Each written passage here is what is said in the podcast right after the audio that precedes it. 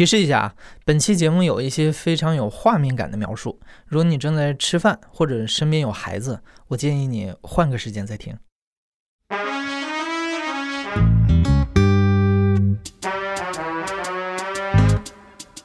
你好，欢迎收听故事 FM，我是艾哲，一个收集故事的人。在这里，我们用你的声音讲述你的故事。每周一、三、五，咱们不见不散。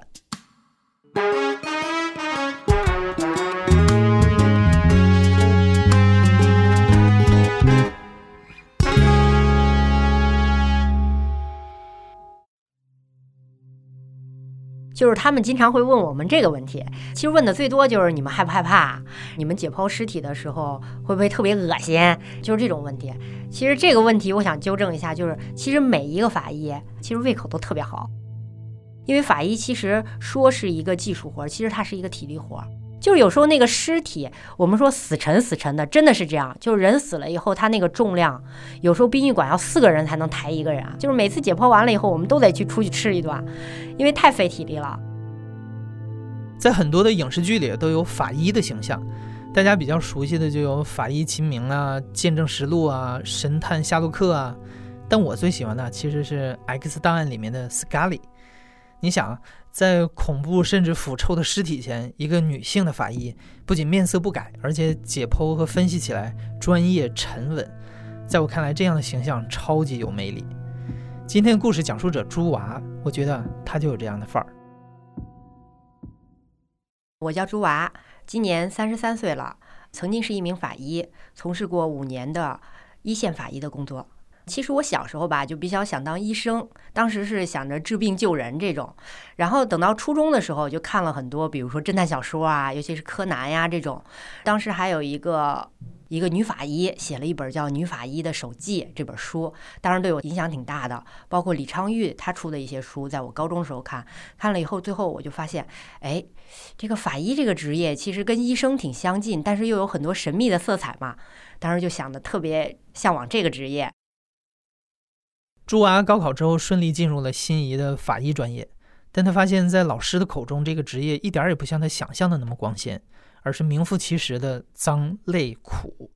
老师也讲过，有些案件其实也包括我们，嗯，并不是我们想象中的看到电视上的，比如说《监证实录》的那种特别帅气法医出来啊，感觉就是到现场，然后哗一下案件就破出来了，然后就走了。其实法医是一个比较苦、比较累的事儿，它并不像其他职业，包括进入到公安口、检查口的这些法医，他们都是要亲临现场的，比如接触到的都是脏、累、苦，就是我们想的可能尸体会干干净净的那种是不可能的。我们之前有过一个。就是那尸体已经被埋了，埋了以后又挖出来，你像整个人就被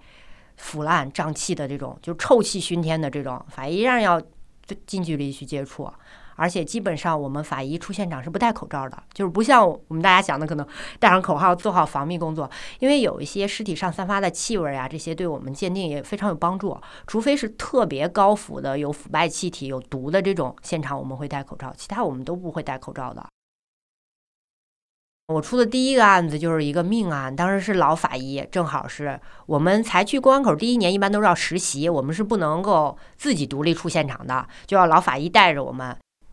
半夜可能十点钟了，他又打电话，我们都已经回家了，他打电话说：“哎，有个命案，你们赶紧来，跟着我就去，然后学习一下也。”然后我们就赶紧又去到办公室，提上箱子就赶紧去了。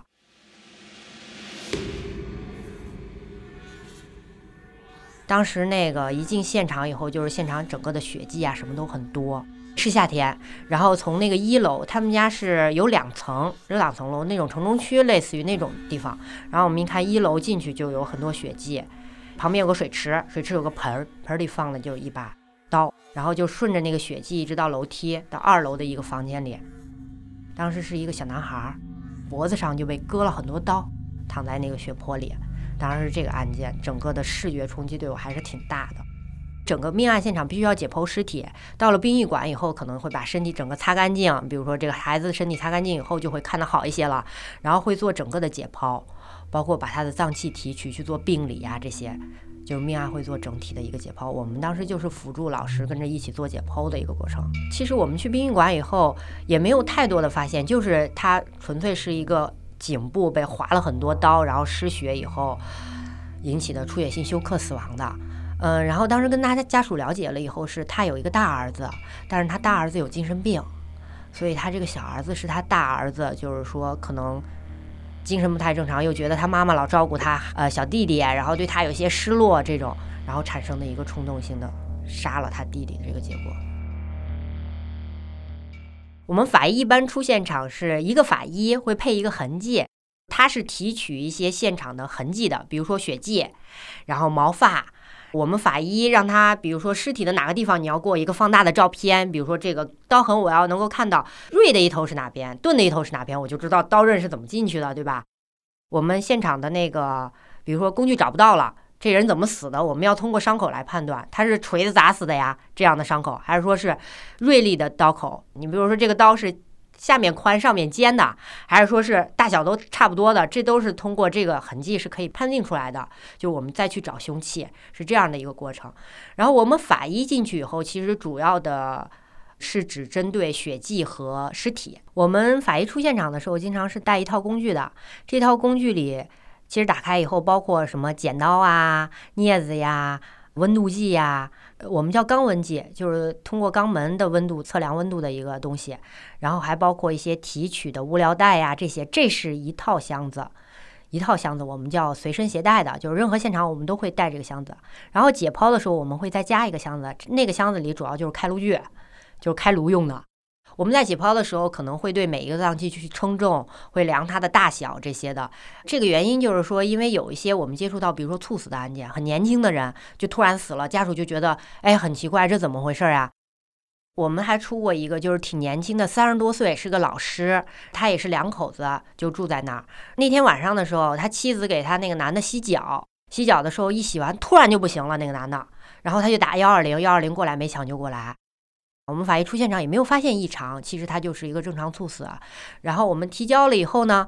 这个男的的父母当时就找到我们了，找到我们，他们就说要求要求解剖，要求查死因。他说一个年年年轻轻的，我们三十多岁的，这怎么就会突然没了呢？而且他还怀疑他妻子，说整天不好好照顾他，怎么的怎么的？因为父母和孩子没住在一起，而且。白发人送黑发人，确实是很难理解这个情况。然后说平时身体都挺好的，没有什么问题呀，怎么会突然就是那个？然后我们最后解剖发现，他确实是心脏有很很严重的问题，就是心梗已经到了很严重的地方。有一个诱因是跟热水洗脚也有关系，因为他热水洗脚以后血管扩张了，所有的血会供到四肢去，他心脏一下子供血少了，突然就发现发生心源性猝死。除了要处理命案和意外事故，法医有的时候还需要去荒郊野外确认一些无名尸体，为失踪人口或者是悬案提供进一步的线索。比如说，第一个，有时候我们会有一些无名尸体，就是说，哎，这人没人认领了，就荒村野地里有个尸体，然后把我们法医叫过来，我们法医可能需要首先确定的可能是两个东西：第一个，这人死了多长时间了；第二个，这人多大。就是我们要确定这两个事情。第一个死亡死亡的时间，这个我们有一套整个的方法，就是可能最简单的，我跟大家分享一下，就是有一个温度。人死了以后，就是每多长时间会下降一个温度，每多长时间会下降一个温度，包括它室外的温度是多少。所以我们要量温度，每个尸体我们都要量温度。量完温度以后，我们回来会推测一个它大概的死亡的温度，也会通过它尸体的腐烂情况去推测。比如说有些到。外面的人会先，比如说眼角、嘴角这个先去腐烂了，腐烂完了到身体上的一些脏器，我们叫腐绿，就是内脏它会先腐烂，因为内脏是潮湿的这种东西，它会先腐腐烂以后，它的肚皮上会出现发绿的情况，这种情况就会通过这些的现象去推断它的死亡时间，这是第一点。第二个就是他死亡的年龄，就是有些在乡村死亡的，他也不知道这人多大，就是要找这个失踪人口的话，也不知道怎么去找，然后我们会判断他的年龄。它的年龄有一些比较好的方法，第一个是我们用磨牙，就我们会拔几颗它最后的这个大牙，大牙以后泡完酒精以后，它上面会显示它磨损的程度。我们法医会有一个法医人类学叫，你会对那个磨损程度来看它的一个大概的年龄，这是一个方法。还有一个是我们用耻骨联合，就是盆骨这个地方的东西，去看它耻骨联合的一个情况。这耻骨也能分辨出这如果是个女性的话，她有没有生过孩子。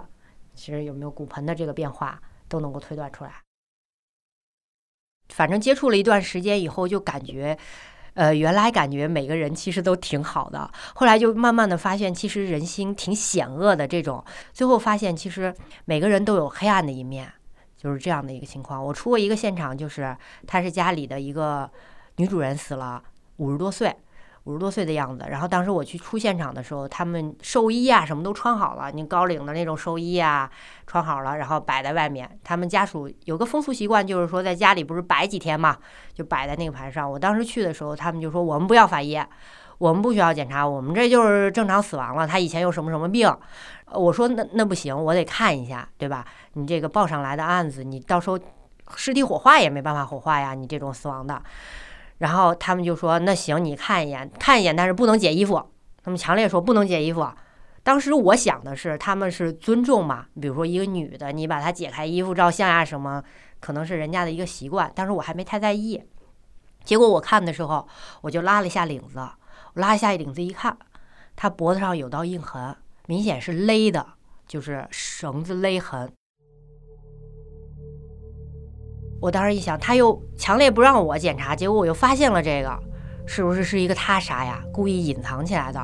但是我还注意了一下，我把它后面翻过来呀，后面还好还好没有交叉，就是说明可能不是人这样人为勒的，因为人为勒的后面是绳子肯定是有交叉的这个痕迹。但是如果自然的这种，比如说上吊啊，我们这种的，它两个痕迹是像耳后这样提上去空的悬空的嘛。当时就很警惕，马上就喊了派出所，我说这个案子可能会有问题。呃，我最后跟派出所聊了一下，派出所就跟我说，说家属是，呃，隐瞒了，说这人是上吊。我说那上吊就说上吊嘛，上吊这也不是说他啥，干嘛要非要隐瞒啊？这个事情，律师调查就是说，当时是因为他们家买了保险，买了保险，他们家人觉得，这万一说自杀检查出来了，保险不给我们赔了，本来我们还能赔一场赔点钱呢，因为这女的是一直得了一种慢性病，所以她就给自己买了保险。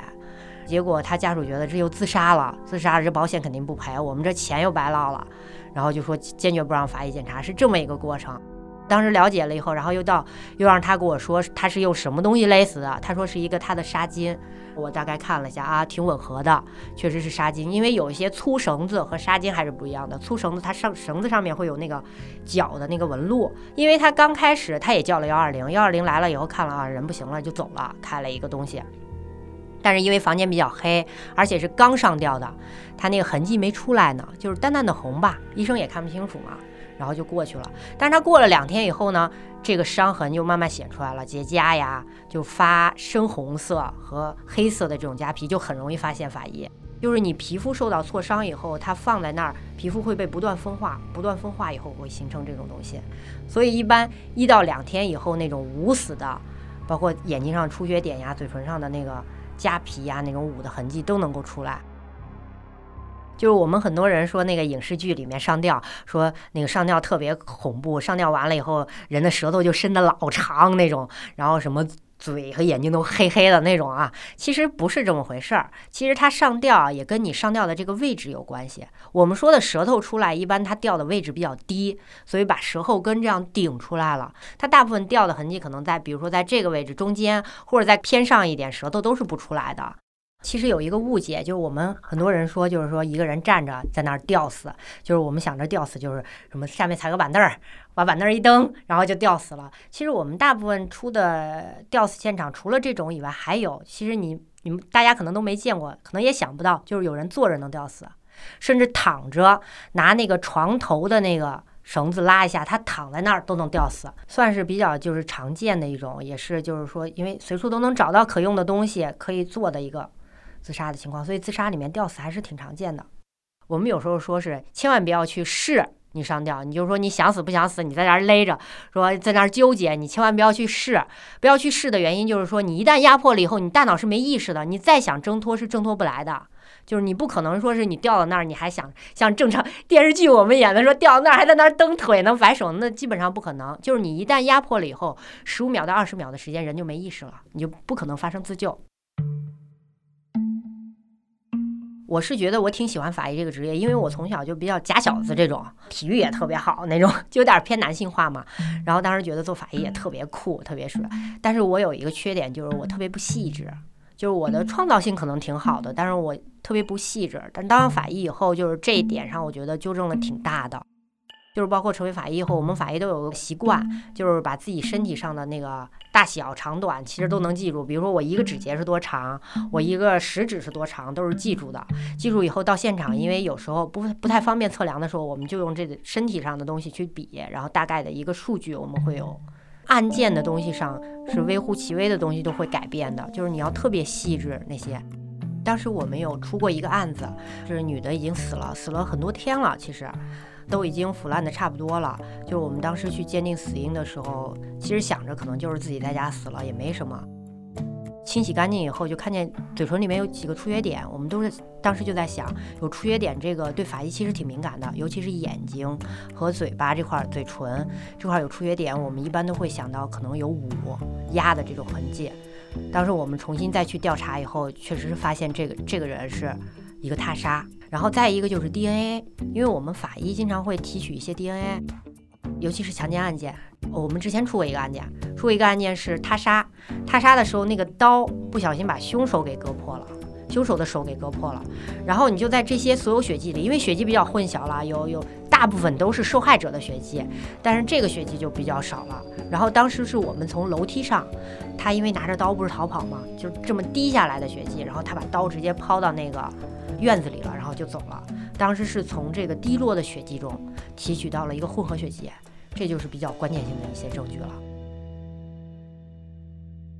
其实工作的时间是挺长的，如果是一个命案的话，我们基本上需要一天可能都完不了，因为你之后还得去复勘现场，这种基本上都得一到两天的时间才能出完一个命案。就是其他案件怎么说也得半天的时间。就是大概半天的时间，包括命案，如果你再涉及到提取这个血迹去做血迹的 DNA，再去做病理的话，一般出来都得半个月的时间了，就整个案件都弄完。嗯，就是我出过一个火灾的案件，就火灾案件当时也是半夜，半夜可能两点钟了都，两点钟。我们法医其实有个习惯是手机都不关机，一天二十四小时不关机，都要长期开的，因为经常很多案件，尤其是他杀，包括这种案件、意外的这种案件，都会在半夜发生。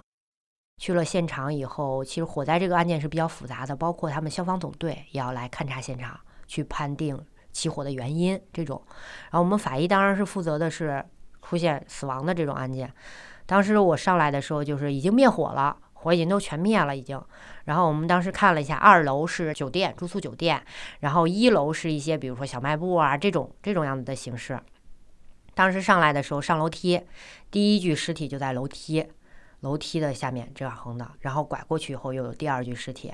尸体已经烧得非常黑了，就是你面目面目全非，看不出来是谁了。已经，他是那种我们叫争斗状，争斗状就是说他在那个火灾里面，就是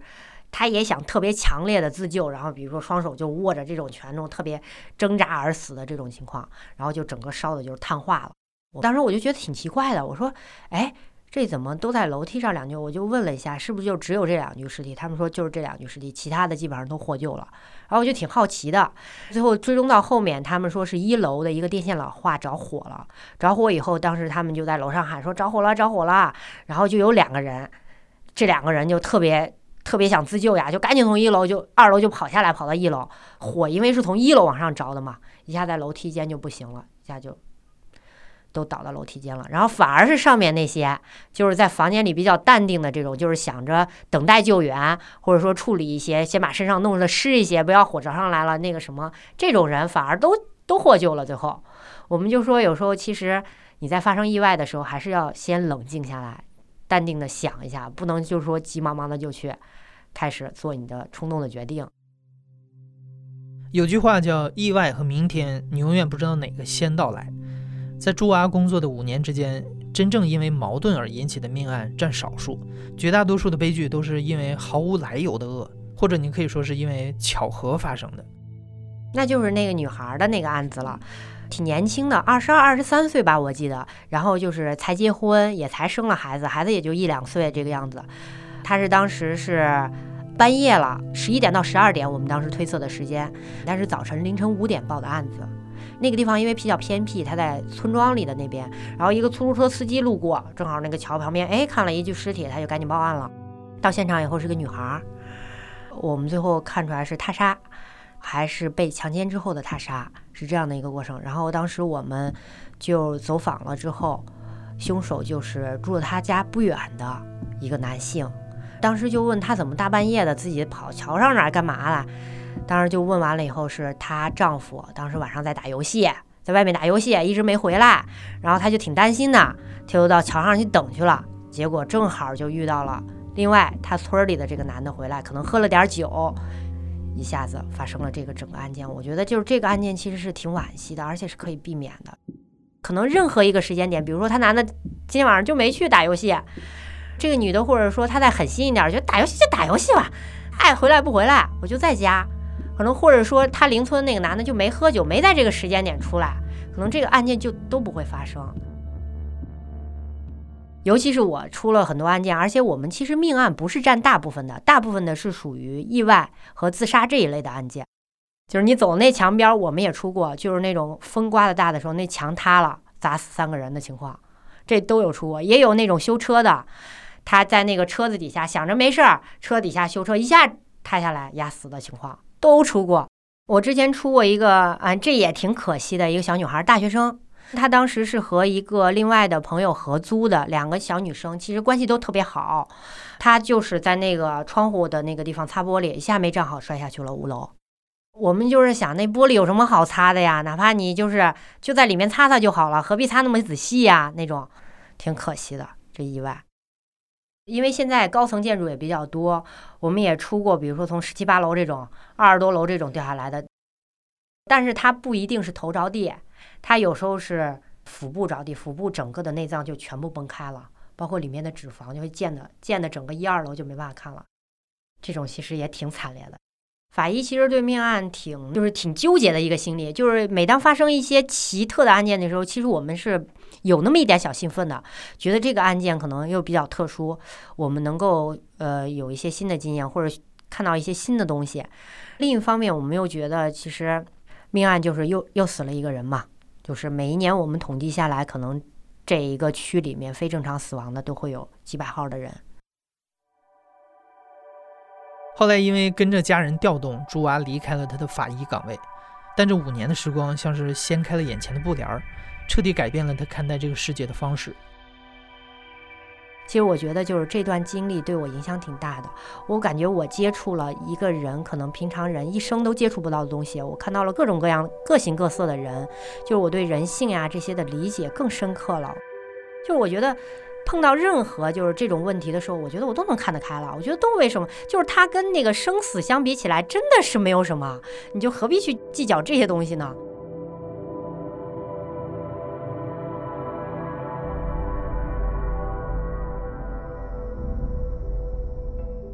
你现在正在收听的是亲历者自述的声音节目故事 FM，我是主播艾哲。本期节目由野捕制作，声音设计孙泽宇。感谢你的收听，咱们下期再见。